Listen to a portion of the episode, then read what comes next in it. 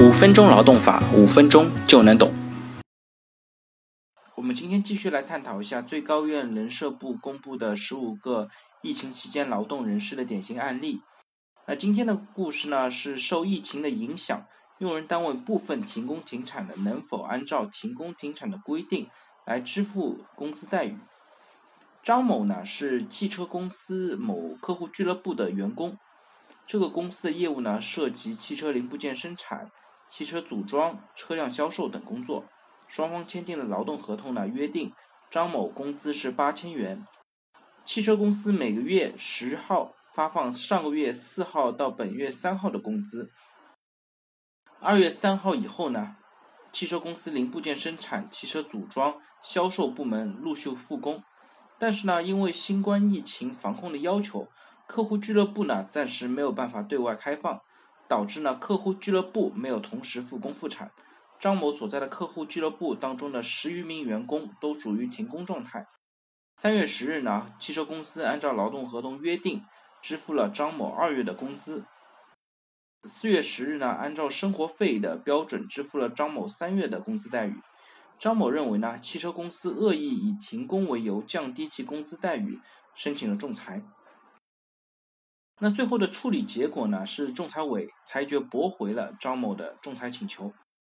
那我们来看一下啊，这个案件的争议焦点呢，是受疫情的影响，汽车公司部分的停工停产，能否按照整体的停工停产的规定来支付张某的工资待遇？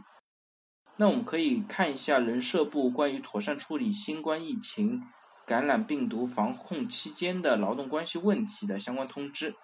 它里面规定呢，企业停工停产在一个工资支付周期内，企业呢应当按照劳动合同规定的标准支付职工工资。超过一个工资支付周期的，如果职工提供了正常劳动的，企业支付给职工的工资呢不得低于当地最低工资标准。职工如果没有提供正常劳动的，那企业呢应当发放生活费，生活费的标准呢应当按照各省、自治区、直辖市的规定来执行。上述规定呢只对用人单位停工停产期间劳动者能够正常提供劳动和无法提供正常劳动予以明确，并没有将适用条件限定于用人单位是全部停工停产还是部分停工停产。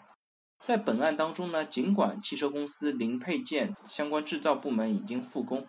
但是呢，各个部门的工作还是具有独立性的，它依赖的复工条件也不相同。张某认为呢，汽车公司恶意以客户俱乐部停工为由降低其工资待遇，它的事实是不足的。